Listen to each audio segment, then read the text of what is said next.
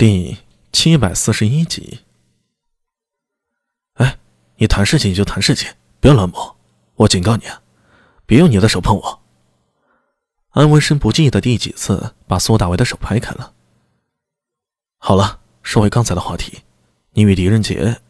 哎，不对，我刚刚问的明明是高句丽还有突厥他们，怎敢如此挑衅大唐？安文生定定的看了苏大为半晌，没有直接回答，而是悠悠的叹了口气，转头看向窗外。唉，阿米呀，做人还是要多读书啊！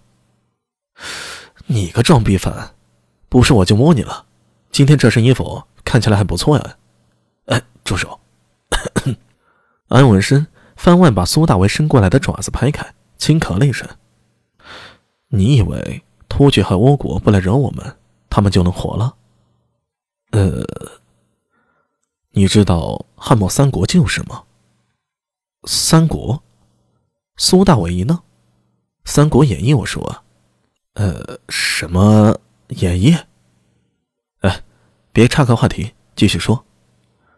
安文生无奈的丢了他一个白眼，摇头道：“三国中，曹魏地盘最大，人口最多。”其次是东吴，最后才是蜀汉。但历史上，蜀汉以益州之地不断向曹魏发起进攻，诸葛亮五次北伐，降为十一次。为何呀？这个问题让苏大伟愣住了，想了想，认真的说道：“不是为了蜀汉正统，所以要天诛曹贼吗？” 贼贼你妈呀！那时候天子在曹魏，嗯，我不跟你扯这些。就告诉你一点，对于小国来说，剑走偏锋，以攻代守才是求存之道。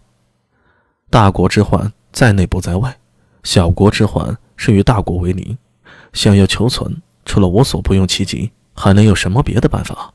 一旦让大国内部整合完毕，临之以兵，威之以势，如泰山压顶，便顷刻是覆灭之险。苏大为咽了口唾沫，别跟我提什么大国小国的。听得头疼。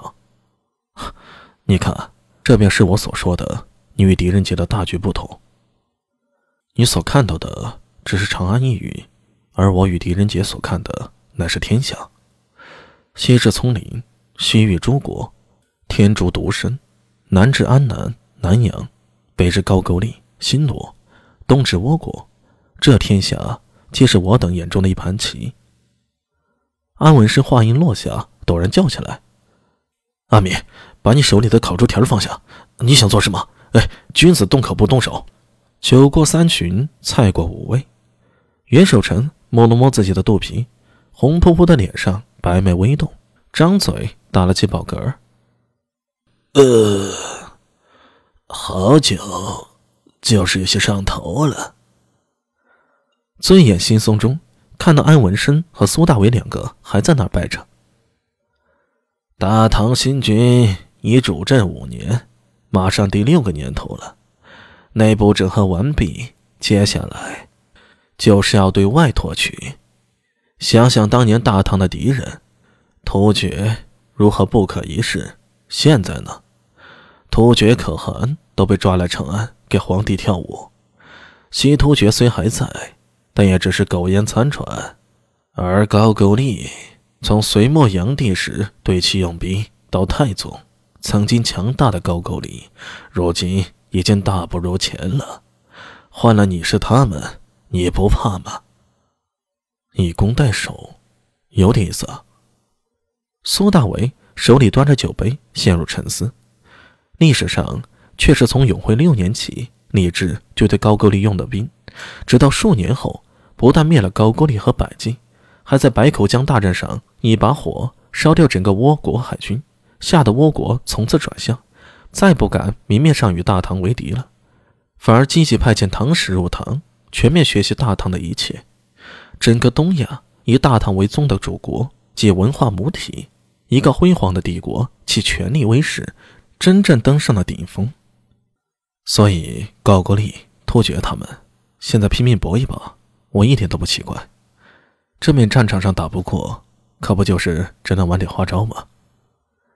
安文生嘴角发出一声轻笑，似乎对这种手段极为不屑。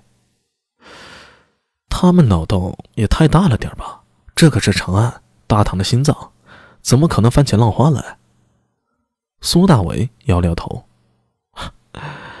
不是他们疯狂，而是大唐带给他们的压力太大了，箭在弦上不得不发。错过这个时机，就不是他们来大唐捣乱了，而是大唐天兵压境了。安文生举杯，又喝了一口，趁着酒兴，话似乎。也比平时多起来了。苏大为沉思片刻，不由有些惊讶地看向安文生。这个装逼犯有点东西啊！虽然自己历史学的一般，但还是模糊记得大唐对高句丽的灭国之战就在这几年呢。好像是派的苏定方，还有西突厥也快折腾不动了。自己是有厚实的眼光，懂得历史进程，而安文生并不清楚未来。在这里趁着酒兴与自己侃侃而谈，竟能将这些脉络节点说得分毫不差，厉害厉害呀！